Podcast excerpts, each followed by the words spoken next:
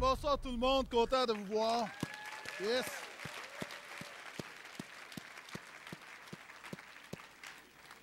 Très, très excité par notre week-end, très content de pouvoir célébrer le, vendredi saint euh, ici au portail. Merci à ceux qui sont fidèles semaine après semaine, vous êtes là ce soir. Merci à ceux qui nous visitent, on est vraiment content de vous voir et de choisir en ce vendredi saint de venir euh, se non seulement se rappeler, mais commémorer, mais expérimenter la croix de Jésus. Je pense que c'est la meilleure chose. Et euh, sur Facebook ce matin, j'ai dévoilé en primeur notre programme de la soirée. Et notre programme de la soirée se résume au verset de 1 Corinthiens 2 de l'apôtre Paul. Il dit, J'ai jugé bon de ne savoir rien d'autre que Jésus, Jésus crucifié. Et ce qu'on veut faire ce soir, c'est simplement mettre le focus sur la croix de Jésus. Vous savez, on, vous dit à l'Église de Portage, je le dis souvent, tout a toujours rapport avec Jésus. Et, ce soir, évidemment, tout a toujours rapport avec Jésus, euh, d'autant plus un vendredi saint, mais j'aimerais vous parler de la croix. Et on va continuer la série qu'on fait ensemble euh, les dimanches, qu'on a commencé environ trois semaines. Et on est dans l'évangile de Jean. On regarde au dernier moment de la vie de Jésus, dernier moment terrestre, et euh, l'apôtre Jean qui écrit l'Évangile, il y a quatre évangiles, Matthieu, Marc, Luc, Jean, et Jean euh, non seulement explique les derniers moments de la vie de Jésus, mais soulève des facettes de Jésus. Donc, on a vu l'arrestation du berger il y a deux dimanches. La semaine dernière, on a vu la comparution du roi. Je vous donne une primaire dimanche matin, ici même. On a deux réunions, 9h30, 11h45, deux réunions identiques. On va voir la résurrection du Maître. Mais ce soir, on doit parler de la crucifixion de l'agneau. La crucifixion de l'agneau. Et on va regarder justement ce que la Bible nous dit, nous raconte lorsque Jésus a été crucifié. Donc, si vous avez une Bible, ouvrez avec moi Jean, 19e chapitre. Si vous n'avez pas de Bible, ne vous en faites pas, vous pouvez suivre sur les écrans.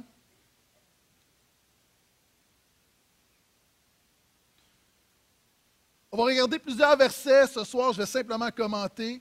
Euh, on va en lire quelques-uns, je commente quelques-uns, et ainsi de suite. Ceux qui aiment Jésus, disent Amen, s'il vous plaît. Donc, on s'est laissé euh, dimanche dernier en disant euh, Jésus se fait arrêter après Ponce Pilate. Jésus est livré pour être crucifié. Maintenant, voici ce que la Bible nous dit, 19-16 dans l'Évangile de Jean. Alors, Pilate, donc, il leur livra pour qu'il soit crucifié. Ils prirent donc Jésus portant lui-même la croix, est sorti vers le lieu qu'on appelle le crâne, qui se dit en hébreu Golgotha. C'est là qu'ils le crucifièrent et avec lui, deux autres, un de chaque côté et Jésus au milieu. Et Jean nous dit que Jésus porte sa croix. Jésus est focus. Jésus sait que se joue le moment le plus important de l'histoire de l'humanité. Le moment le plus important de l'histoire de l'humanité, ce n'est pas lorsque l'homme a marché sur la Lune, ce n'est pas lundi pour les demi-finales de la voix. Le moment le plus important, c'est la croix de Jésus. Et la Bible nous dit que Jésus portant sa croix, Jésus sait qu'il va souffrir, mais Jésus sait que la croix amène la victoire définitive dans le plan de Dieu.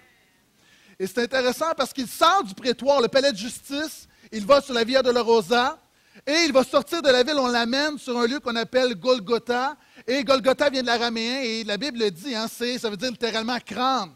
En latin, c'est Calvaria. Hein, lorsqu'on parle du calvaire, littéralement, c'est le crâne. Pourquoi est-ce qu'on parle du lieu du calvaire, Calvaria, du Golgotha, le lieu du crâne? Parce que le mont ressemble, on peut mettre l'image s'il vous plaît, ça ressemble à un crâne. Et Jésus a été crucifié sur ce mont. Maintenant, il faut comprendre, souvent on parle Jésus a été crucifié, on arrête là, mais il faut comprendre ce soir, c'est quoi la crucifixion? Les Romains pratiquaient la crucifixion et c'est les Perses qui avaient commencé la crucifixion, mais les Romains ont vraiment euh, ont monté d'une coche en bon québécois. La crucifixion, c'était quoi? Tu amenais ta croix, c'est-à-dire tu amenais la poutre transversale, tu marchais, et là, je vous rappelle que tu as été flagellé. Jésus a été flagellé deux fois, donc le dos en lambeaux, la chair, le dos à vif, tu amènes ta croix, tu arrives, et lorsque tu amènes ta croix sur, euh, c'est toi qui l'amènes, et ce qui est terrible, c'est qu'on va te clouer sur cette croix que tu as amenée. Ce qu'on fait, la, croix, il y avait le, le, poteau était là, mais la poutre, on la, met à, on la met à terre, on couche Jésus et on lui prend, on prend des clous, on met ça dans ses mains, peut-être au niveau des poignets pour pas qu'il y ait une déchirure, on ne sait pas trop, et on le lève. Et ce qu'on fait, on met un petit, morceau de bois, un petit support pour ses pieds, on met les deux pieds ensemble et on prend un grand clou, on passe au travers les deux pieds et on va dans le petit support. Maintenant, le petit support, ce n'est pas pour que ce soit plus confortable, c'est pour que ça soit plus long. Il faut comprendre que personne ne meurt parce que tu as des trous dans tes mains. C'est terrible, ça fait mal, mais ce qui t'amène à mourir, c'est l'asphyxie. C'est-à-dire que tu es là, imagine, on te crucifie, tu as des spasmes partout, tu as des os brisés, tu as des muscles déchirés, et tes bras sont tendus de manière à ce que tu peux pas, tu as de la difficulté à respirer.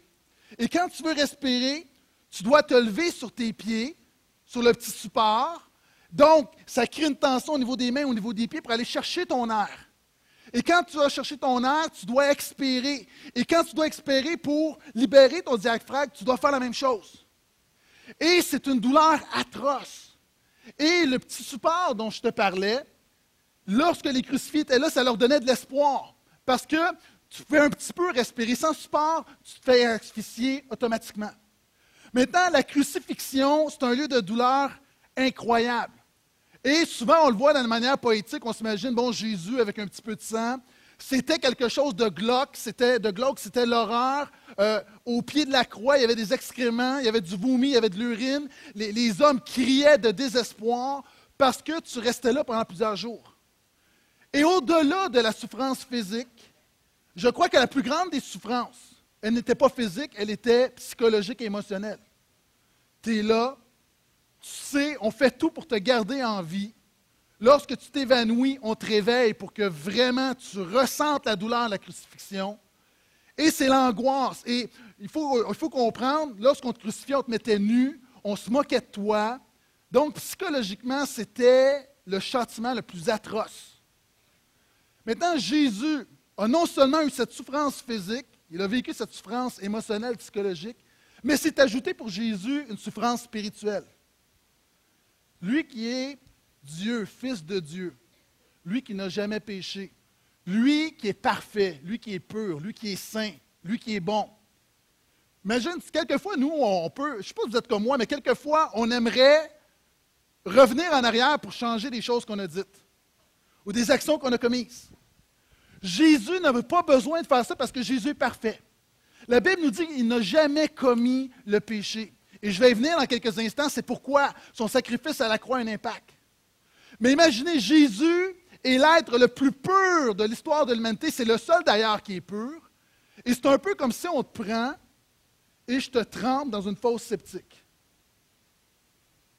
C'est exactement ce que Jésus a vécu lorsque je parle de souffrance spirituelle à la croix. La Bible nous dit, lui qui n'a jamais connu le péché, Dieu le fait devenir péché. Tout à l'heure, Pasteur Phil a lu Ésaïe 53, ce sont nos péchés qui l'ont crucifié. Et lorsqu'on parle, ils le crucifièrent, il faut que tu aies en tête l'ensemble de ce que je viens de te dire. Il faut que tu aies en tête cette souffrance incroyable. Mais pourquoi Jésus a dû subir tout ça? C'est notre faute. C'est à cause de nos péchés. La Bible dit que nous sommes tous pécheurs et privés de la gloire de Dieu. Et le salaire du péché, c'est la mort. Je vous regarde, vous êtes beaux ce soir, mais vous êtes tous pécheurs. Vous êtes tous perdus. Moi le premier, le plus grand de tous, le plus grand des pécheurs, je suis perdu, j'ai besoin de Jésus. Je ne peux pas me sanctifier, me purifier. Que souvent on dit, il n'y a pas, je suis une bonne personne, nul n'est parfait. La réalité, Jésus, si la croix est si radicale, c'est que le péché est si radical, est un atteinte ou si radical envers Dieu. Et la croix, la crucifixion, nous révèle l'ampleur de notre péché, de la colère de Dieu. Maintenant, il y a des gens, vous êtes là, vous dites, oh, oh, oh, pasteur Guétan. Moi, j'ai invité quelqu'un ce soir, puis là, tu parles de la colère de Dieu, là. Tu n'as pas un autre message sur les psaumes, sur, euh, sur la joie? Si je ne te parlais pas de la colère de Dieu, je ne t'aimerais pas et j'aimerais plus mon ego. C'est ce qui arrive d'ailleurs. Il y a trop de gens qui aiment trop leur ego pour parler, pour parler des vraies choses. Quand mais on a acheté une piscine, on a dit à nos enfants, les enfants, cette bénédiction-là, on ne veut pas qu'elle se transforme en malédiction. Il y a des règles, parce que je les aime. ce soir, il y a des gens je ne vous connais pas, mais je vous aime trop pour faire une réunion du vendredi saint, parler de la croix de Jésus et juste immédiatement dire on va se réjouir, il faut comprendre que la croix, c'est tellement terrible, c'est le péché de l'homme et c'est la colère de Dieu. Et Jésus a dit, par rapport à la colère de Dieu, il dit lorsqu'on meurt, il y a deux destinations, il y a le ciel et l'enfer. Il a dit l'enfer, c'est pire, la pire des choses. Il vaut mieux pour toi couper ta main, couper tes pieds, arracher ton œil que de finir en enfer. Qu'est-ce que Jésus veut dire au niveau des proportions? Jésus est en train de dire mieux vaut pour toi ne plus avoir de main pour toucher ta femme que de finir en enfer. Mieux vaut pour toi ne plus avoir deux yeux et ne pas voir ta fille qui va se marier dans sa belle robe de mariée que de finir en enfer parce qu'il n'y a rien de pire que l'enfer. Mieux vaut pour toi ne plus avoir de pieds pour te diriger pour aller voir ton garçon jouer au, soccer ou au hockey que de finir en enfer. Jésus a dit la pire des affaires, c'est l'enfer. Et c'est tellement la pire des affaires que c'est pourquoi il est mort à la croix pour nous. Et quand la Bible nous dit Christ, il le crucifièrent, Jésus le crucifièrent, ça nous révèle notre péché, ça révèle la colère de Dieu. Mais en même temps, vous savez, la peur de l'enfer ne crée pas un adorateur. Dieu ne veut pas Quelqu'un qui craint l'enfer n'est pas un serviteur de Jésus. Vous savez, le ciel n'est pas un lieu pour ceux qui ont peur de l'enfer, le ciel est un lieu pour ceux qui aiment Dieu. Et c'est pourquoi, j'arrive à Jésus dans quelques instants.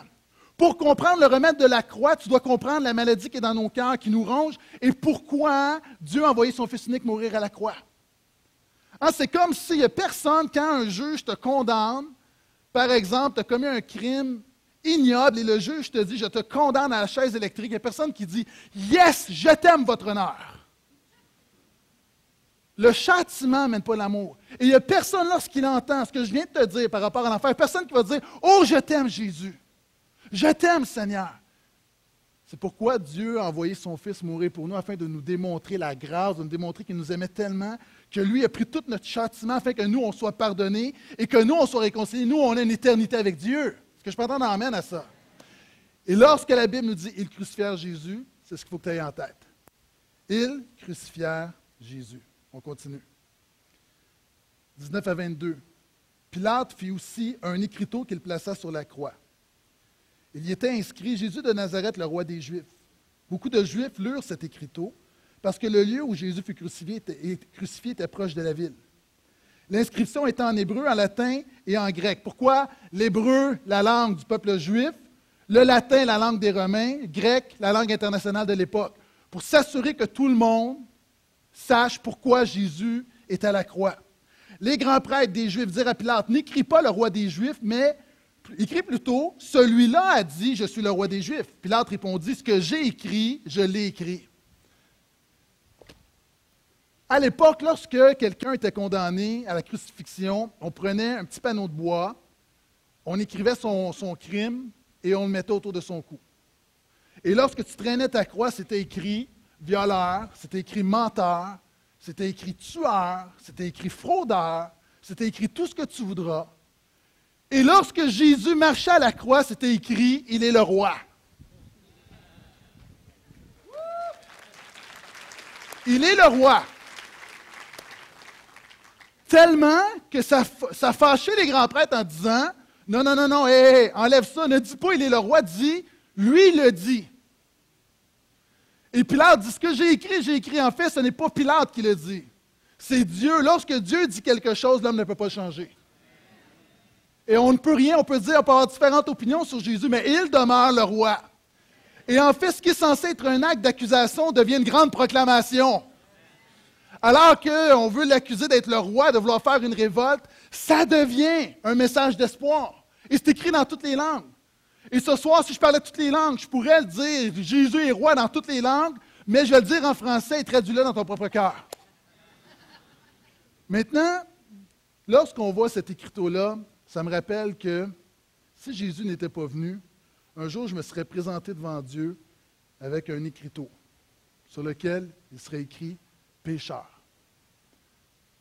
Quand je me serais présenté devant Dieu, quelque chose qui aurait résonné disant que le salaire du péché, c'est la mort.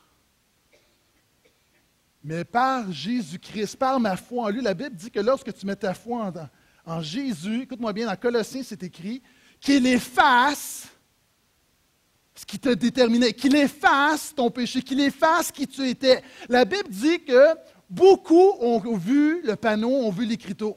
Il y a des gens ici devant moi, on te dit depuis que tu es tout petit que voici, tu es un ci, tu es une ça, tu ne feras jamais rien de bon. Il y a des gens, tu crois ces mensonges. Et encore aujourd'hui, tu te répètes des mensonges, des choses qu'on a dites à ton sujet, et ça te définit. La bonne nouvelle en Jésus, toute chose peut être effacée, et ce qui définit ta vie, c'est que Jésus est le roi.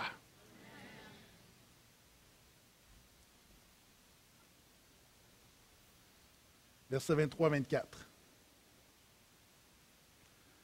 Les soldats, après avoir crucifié Jésus, prirent ses vêtements et en firent quatre parts. Une part pour chaque soldat. Ils prirent aussi cette tunique qui était sans couture, d'un seul tissu, d'en haut jusqu'en bas. Ils se dirent entre eux Ne la déchirons pas, mais désignons par le sort celui à qui elle appartiendra. C'était pour que soit accomplie l'Écriture. Ils se sont partagés mes vêtements. Ils ont tiré au sort ma robe. Voilà ce que firent les soldats. Vous savez, dans la crucifixion de Jésus, il y, a, plein de symboles. Dieu parle, Dieu parle, Dieu fait plein de clins d'œil et, c'est incroyable. Hein, de voir les Romains, de voir les Juifs de l'époque qui pensent qu'ils sont en train de saisir Jésus alors que Jésus contrôle la situation en tout temps. Une petite parenthèse, peut-être que tu penses que Jésus t'a oublié. Je veux juste te dire que Jésus contrôle ta situation même ce soir et en tout temps. Jésus ne perd jamais le contrôle. Jésus est toujours en contrôle. Et plus encore, alors que toi, tu cherches des solutions, puis tu dis, ouais, si tu regardes les différents scénarios, si ça, ça ne marche pas, j'ai un plan B, j'aimerais juste te dire que Jésus est déjà au plan W. Troisième grande vérité sur ce texte-là, la croix de Jésus est le lieu du dépouillement. Et il y avait une loi romaine qui disait que lorsque les soldats crucifiaient quelqu'un, ils avaient le droit de garder ce que cet homme-là avait. Donc, c'est une loi romaine, le salaire des soldats, en quelque sorte des bourreaux. Lorsque tu crucifies quelqu'un, tu peux prendre tout ce qu'il y a.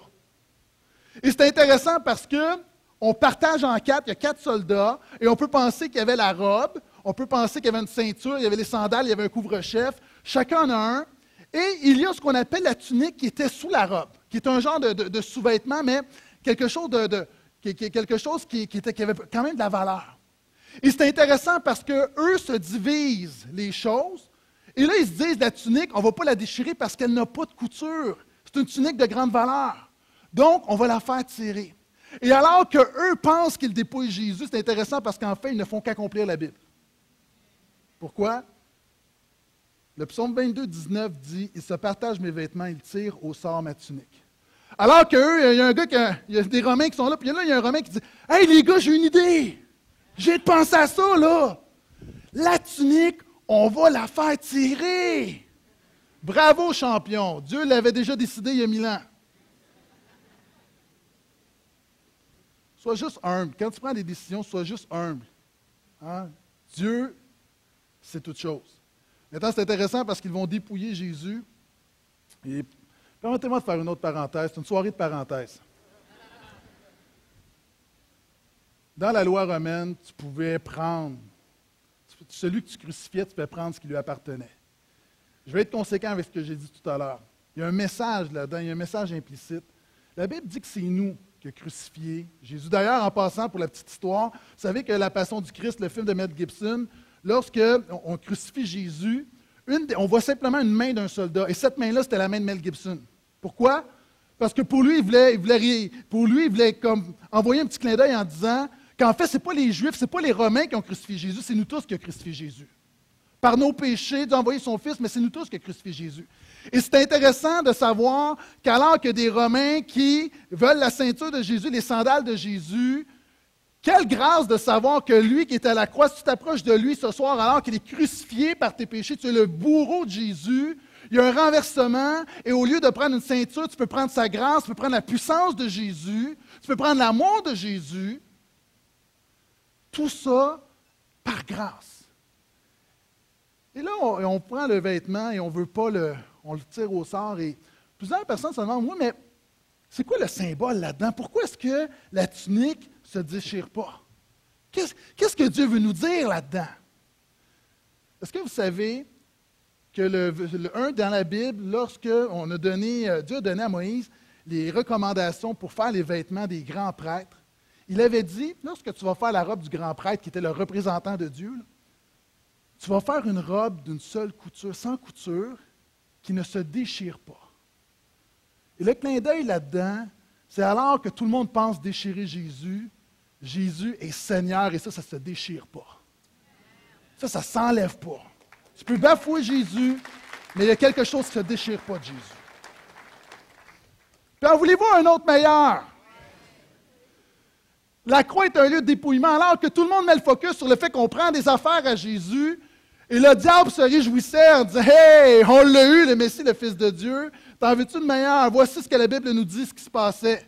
Pendant qu'on pensait qu'on dépouillait Jésus, la Bible nous dit que c'est Jésus qui a dépouillé les dominations et les autorités, les a livrés publiquement en spectacle en, triomphant d'elle par la croix. Et alors que le diable tapait des mains, Jésus dans son cœur disait, tape toujours, je suis en train d'arracher de tes griffes une humanité et de la ramener à mon Père.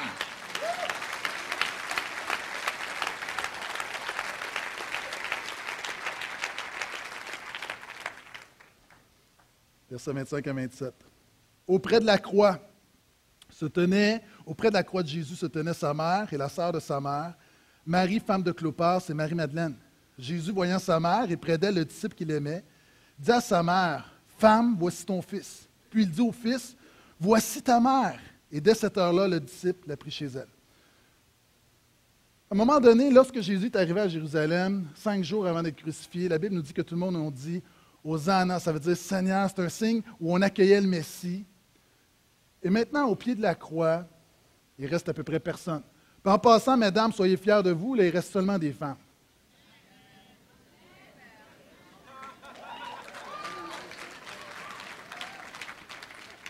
Il y a Jean qui est là, mais, c'est intéressant. Puis vous voyez, les premières au tombeau, c'est les femmes. J'en parlais dimanche, mais alors que tous les hommes se sont poussés, c'est les femmes qui sont là. Les femmes restent là. Je pense que j'aurais dû faire un point là-dessus. Hein? Ça a l'air de marcher. C'est juste un commentaire, mais il a l'air d'avoir un, réveil spirituel. Le point est suivant. Vous savez, Jésus, là, tout le monde voulait voir les miracles de Jésus. Tout le monde voulait voir le spectaculaire, le sensationnel. Mais quand c'est le temps de la croix, il ne reste plus grand monde. Ah, tout le monde veut d'un Jésus qui fait juste augmenter ta vie, qui va te rendre heureux. Mais lorsqu'on parle des vraies choses, lorsqu'on parle du fondement de la croix, lorsqu'on est obligé de déclarer qu'on est perdu sans lui. Lorsqu'on parle de colère, lorsqu'on parle d'enfer, qu'on parle que c'est à cause de cette réalité-là que Dieu, par amour, a envoyé son Fils pour nous épargner tout ça. Là, tout à coup, le message de la croix est moins populaire. Moi, je veux juste nous encourager à ne pas diluer la croix de Jésus. Vous savez, il y a des gens, là, Jésus est appelé le lion de Judas, et quelquefois, il y a des gens qui ont un lion édenté. Un lion pas de dents, là, puis pas de griffes, je m'excuse, c'est pas menaçant. Ah, il est arrivé, on a vu hein, dans les journaux quelqu'un au zoo qui s'est fait attaquer par un tigre. Moi, là, tu mets devant moi un lion, pas de dents et pas de griffes.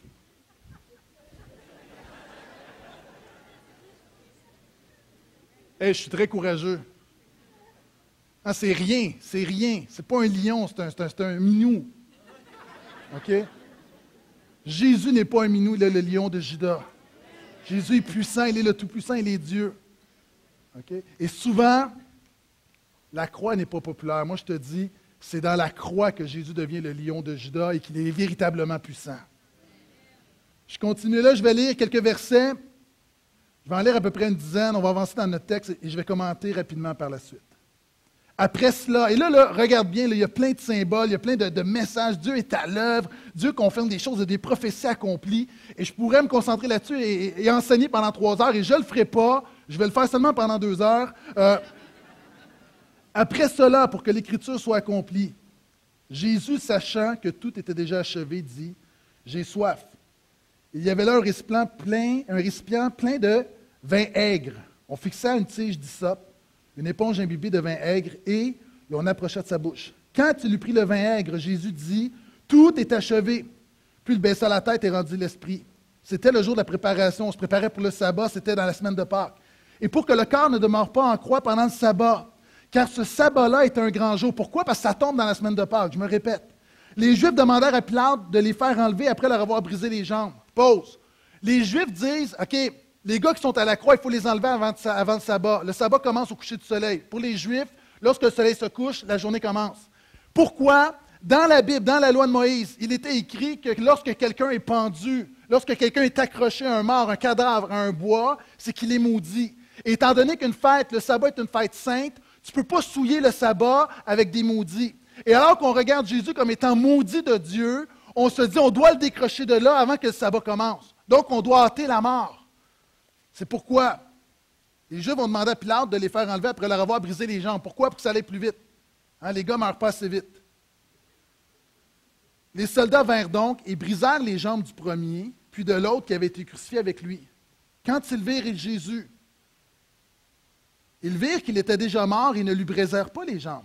Mais un des soldats lui transperça le côté avec une lance. Aussitôt, il en sortit du sang et de l'eau. Celui qui l'a vu en a témoigné. Là, ces gens là, qui parlent, le commentaire, là, il raconte ce qui se passe et là, son cœur explose et voici ce qu'il dit. Celui qui l'a vu, le moi, là, je peux en témoigner. Son témoignage est vrai. Lui, il sait qu'il dit vrai pour que vous aussi vous croyiez. Cela est arrivé pour que soit accomplie l'Écriture, aucun de ces os ne sera brisé. Et une autre Écriture dit encore, ils regarderont vers celui qu'ils ont transpercé. Ici, là, il y a beaucoup, beaucoup, beaucoup de choses dans ce, passage-là. Mais pour se mettre en contexte, j'aimerais vous présenter un court vidéo du prince d'Égypte. Pour les Juifs, notre Pâque, dimanche, on fête la Pâque et je mentionnais que, pourquoi? Parce que Jésus est ressuscité pendant la semaine de Pâque des Juifs. Alors, lorsqu'on parle de la Pâque des Juifs, il n'y a pas de S, la Pâque des chrétiens, on met un S. Ça vient de là. Mais la Pâque des Juifs vient d'un moment, il y a très très longtemps, alors qu'ils étaient esclaves en Égypte, et qu'il euh, demandait au Pharaon de les laisser aller, et le Pharaon refusait de les laisser sortir d'Égypte. Et Dieu a envoyé des plaies pour mettre la pression, les plaies d'Égypte, dix plaies, pour mettre la pression sur le Pharaon. Et il y avait comme un crescendo, et la dernière plaie, Dieu a dit au peuple, voici, je vais venir, il va y avoir un ange exterminateur parce que le Pharaon fait le mal, refuse de laisser aller mon peuple. Et ce que vous allez faire, vous allez crucifier, vous allez sacrifier un agneau, vous allez prendre son sang, vous allez le mettre sur les linteaux de la porte de votre maison, et l'ange, lorsqu'il va voir le sang, c'est le sang qui vous protège, il va continuer. Ici, l'auteur veut nous dire, regardez comment Jésus est notre Pâque. Donc, tout d'abord, vidéo, petite vidéo, s'il vous plaît.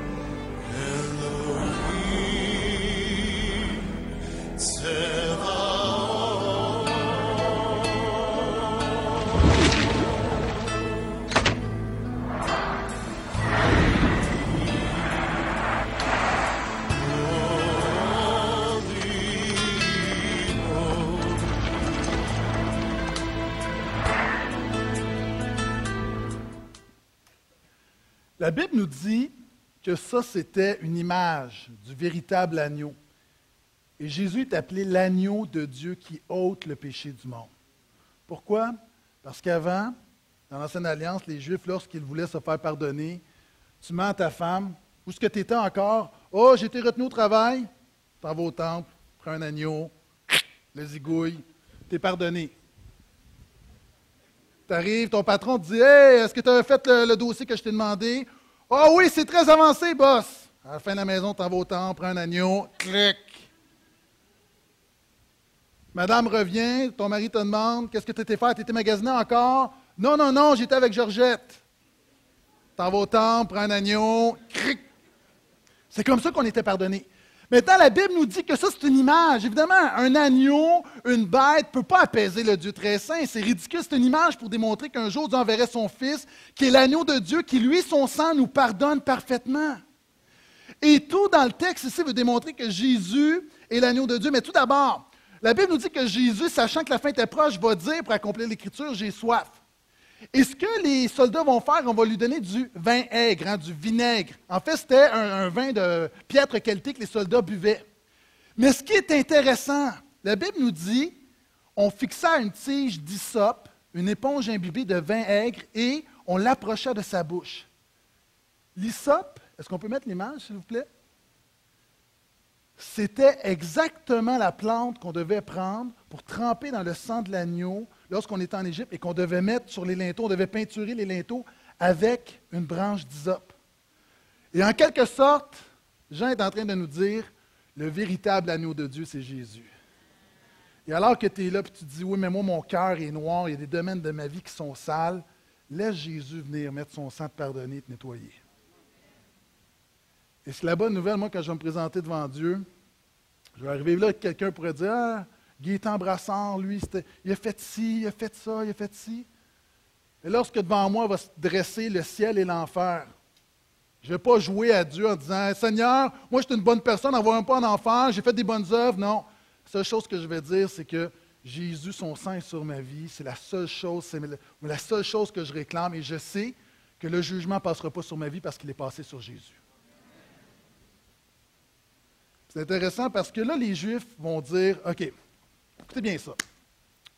Là, on veut se débarrasser des corps, il faut les, il faut les tuer vite.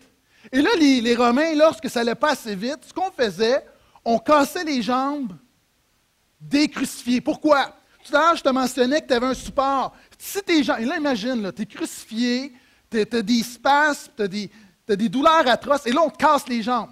Boum, boum, tu es crucifié. Pourquoi? Là, le fait que tu n'aies plus de support, tu es incapable de te relever pour aller chercher ton air, tranquillement, il y a, de l'eau qui commence à, venir dans tes, poumons, tu t'asphyxies, tu meurs rapidement. Mais ce qui est intéressant, c'est lorsqu'on arrive à Jésus, on n'a pas besoin de le faire parce qu'il est déjà mort et au lieu de lui briser les jambes, on va prendre une lance et on va le mettre dans, on va transpercer son côté. Et c'est intéressant parce que ça, ça accomplit une prophétie qui avait été donnée qu'aucun des os du Messie ne serait brisé.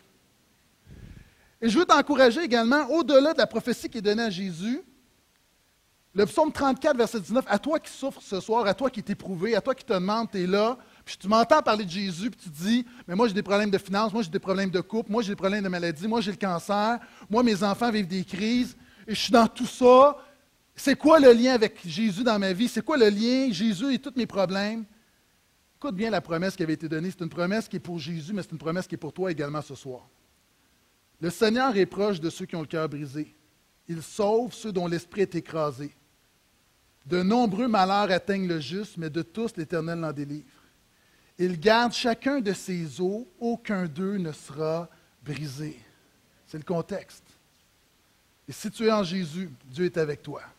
La bonne nouvelle là-dedans, ce que Jean veut nous dire, c'est que Jésus est l'agneau de Dieu qui ôte le péché du monde.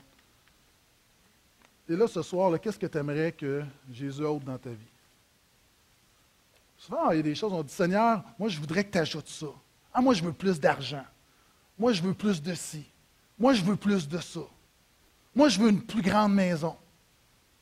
Mais souvent, notre problème, là, c'est pas d'avoir plus. Souvent, le problème, c'est les choses qui sont déjà dans nos vies, qui empoisonnent nos vies. Et Jésus est l'agneau de Dieu qui ôte. Je ne sais pas ce que tu vis ce soir, mais si tu t'approches de la croix de Jésus, il peut pardonner, il peut restaurer, mais Jésus est capable de tout enlever dans ta vie. J'ai presque terminé. Verset 34. Et là, là, ça, c'est un, une autre affaire qui est vraiment grandiose. Je l'ai lu tout à l'heure. Quand un soldat lui transperça le côté avec une lance, aussitôt, il en sortit du sang et de l'eau. Et là, on se demande, oui, mais c'est quoi le rapport? OK. Ici, là, dans, le péricarde, il y a plein d'eau qui s'accumule. Et là, le soldat, ce que le soldat va faire, Jésus est à la croix, il prend une lance, transperce Jésus, et ça va jusque dans son cœur. Et lorsqu'il retire la lance, il y a de l'eau qui s'écoule, qui était dans le péricarde, et par ensuite, le sang coule. Maintenant, on se dit, oui, mais c'est quoi le lien spirituel là-dedans? L'apôtre Jean qui voit la scène, pour lui, il y a un autre clin d'œil de Dieu. Et ce qui est bien dans la crucifixion, ceux qui connaissent la Bible, il y a comme plein de clins d'œil de Dieu.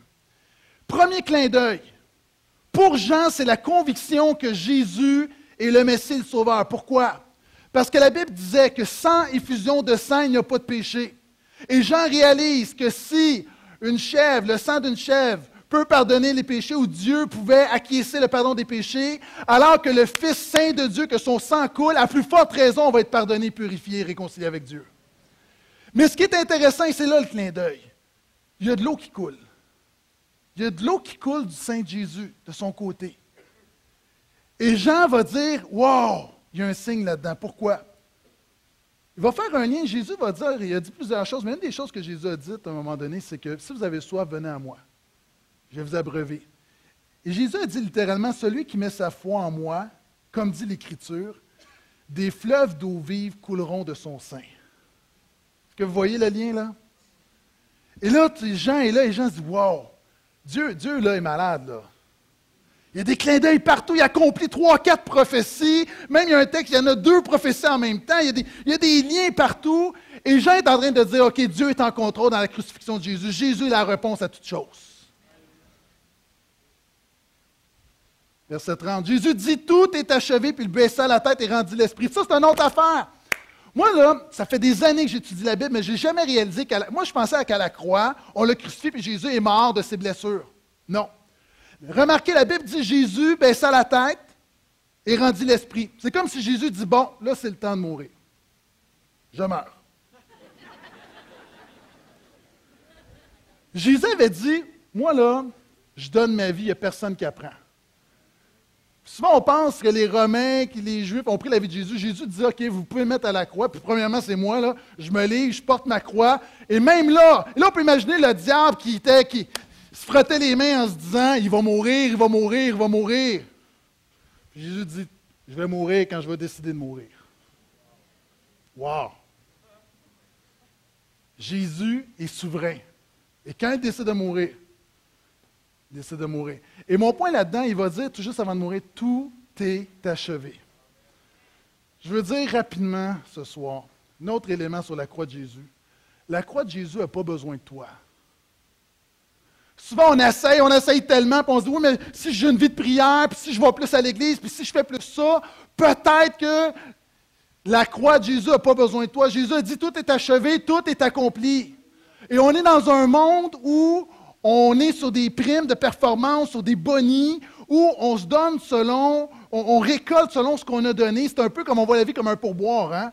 Si tu as un bon service, tu as un bon pourboire, tu n'as pas un bon service, tu n'as pas un bon pourboire. Et souvent, on a l'impression que dans la vie, qu'on récolte ce qu'on sème en tout temps. Mais la réalité, souvent de fois dans ma vie, j'ai récolté le péché et la mort, mais par Jésus, j'ai récolté la grâce et la victoire. Ce n'est pas toujours le cas.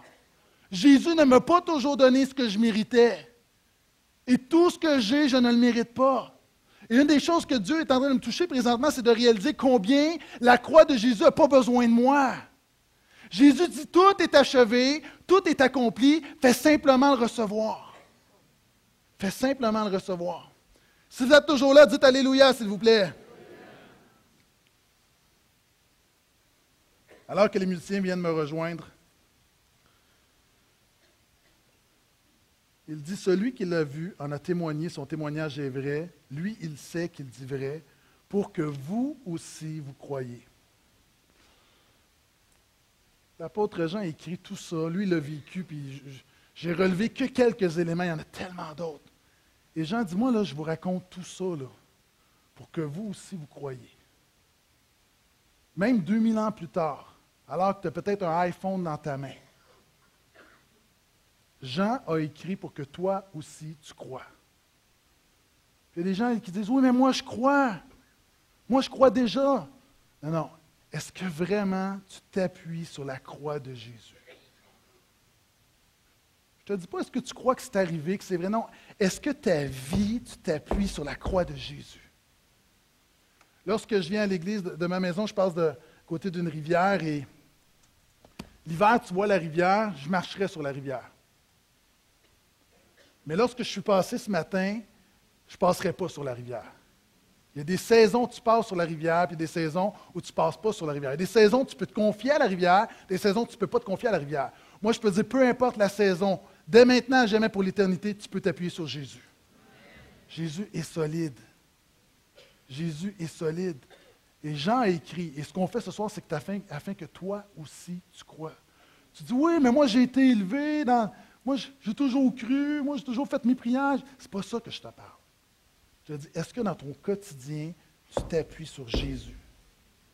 Est-ce que jour après jour, tu t'appuies sur Jésus? Je ne te dis pas, est-ce que tu vas à l'église deux fois par semaine? Est-ce que tu vas à l'église toutes les semaines? C'est est-ce que tu te confies? Est-ce que tu pourrais dire, là, moi, là, Jésus, si Jésus était derrière moi, je me laisse tomber? Ça, c'est la foi. Je me confie en Jésus. Pendant que tu réfléchis à ça, j'aimerais t'apporter mon avant-dernier point. Enfin, mon dernier point, j'en ai un qui n'est pas vraiment un point. Après cela, Joseph d'Arimathée, qui était disciple de Jésus, mais en secret par crainte des Juifs, demanda à Pilate la permission d'enlever le corps de Jésus. Pilate le lui permit. Joseph vint donc enlever le corps. Nicodème, qui était d'abord venu le trouver de nuit, deux gars qui ne sont pas très courageux, vint aussi en apportant un mélange d'environ 100 livres de myrrhe et d'aloès. Ils prirent donc le corps de Jésus le lièrent de bandelettes avec les aromates, comme les Juifs ont coutume d'ensevelir. Ça, je vais en parler plus en détail dimanche, où on va parler de la résurrection. Mais je vais te laisser avec ceci. Après tout le récit de la croix, as deux hommes, Joseph d'Arimathée. La Bible prend la peine de nous mentionner que c'est un disciple de Jésus, mais en secret. Mais là, la croix lui donne le courage de se manifester publiquement. Vous savez, les Romains ne redonnaient jamais les corps lorsqu'on accusait quelqu'un d'avoir voulu faire une révolte. Et lorsque les Juifs ont emmené Jésus à Pilate, on a dit, voici, il s'est dit le roi des Juifs. Donc, on s'est dit en quelque sorte, crucifie-le parce qu'il menace l'Empire. Joseph d'Arimathée, qui a toujours été disciple de Jésus, mais en secret. Maintenant, lorsqu'il voit la croix, réalise que ce Jésus-là, qui est le Fils de Dieu, qui meurt pour les péchés, qui est l'agneau de Dieu, se dit, je dois prendre une décision publique pour lui. Il va voir place, ça prend du courage. Il peut mourir, il peut perdre sa réputation, mais il sait que Jésus, c'est plus important que n'importe quoi d'autre. Il décide d'aller voir Pilate, et Pilate va, va dire, oui, je te le redonne le corps. Et puis un autre, un Nicodème, qui avait été voir Jésus de nuit. Et là, Nicodème, de jour, prend position pour Jésus. Moi, ce soir, je veux te défier à prendre position pour Jésus. Alors que ça fait 40 minutes que je te parle de la croix de Jésus. Que je te parle pourquoi Jésus est mort. Il est mort pour tes péchés. Il est mort pour te donner l'espoir. Je t'ai expliqué que la croix n'était pas une option. Alors qu'on va tous mourir, on va se présenter devant Dieu.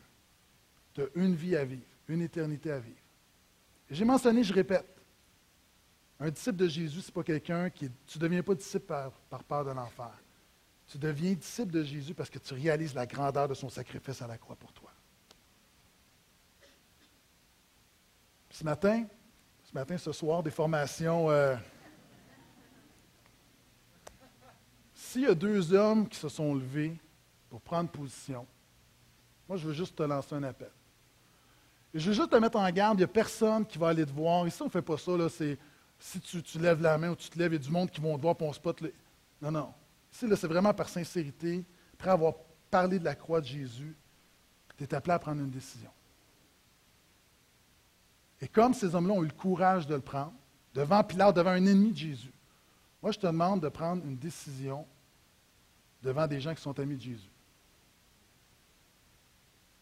Donc, si c'est ton cas ce soir, tu dis, moi, là, j'ai jamais pris cette décision consciente de mettre ma foi en Jésus. J'ai jamais réalisé que j'étais totalement perdu sans lui. Jamais réalisé vraiment la croix. Pourquoi est-ce qu'il est mort à la croix? Je pensais que oui, par amour, mais qui, pardonne mon péché et je veux vraiment recevoir l'œuvre de la croix de Jésus.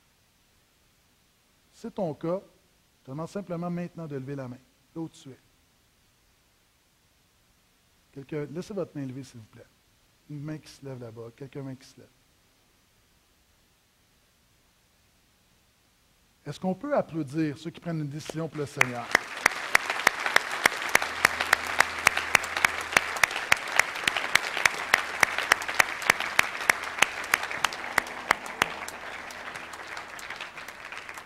Et mon dernier point, c'était, c'est donc là qu'ils mirent Jésus à cause de la préparation des Juifs parce que le tombeau était proche. J'aimerais dire que Pâques est proche. Ce soir, on s'est concentré sur la croix de Jésus, mais tout ça va prendre une autre dimension avec Pâques avec la résurrection du Seigneur. Et ce soir, j'aimerais vous inviter à faire quelque chose qu'on n'a pas toujours le temps de faire à l'Église de Portail. Vous savez, on est avec deux réunions identiques le dimanche, on est souvent serré dans le temps. Et, ce soir, je ne vais pas vous garder longtemps. Mais je pense que ça pourrait être bien juste de terminer, s'avancer ensemble et juste louer Jésus pour la croix ce soir. Ah, puis juste dire merci. Merci, quel sauveur merveilleux je possède. C'est livré pour moi. Juste renouveler notre engagement envers Jésus. Et dire, Seigneur, donne-moi la grâce, alors que c'est la période de Pâques, renouvelle ma conception, renouvelle ma vision de la croix. Est-ce que vous êtes là? Donc, alors que l'équipe de louange commence à nous diriger, je vais demander simplement, là, vous êtes, de, de quitter votre place, de venir tous ensemble ici. Nous allons terminer cette soirée en louant Jésus, le remerciant pour la croix.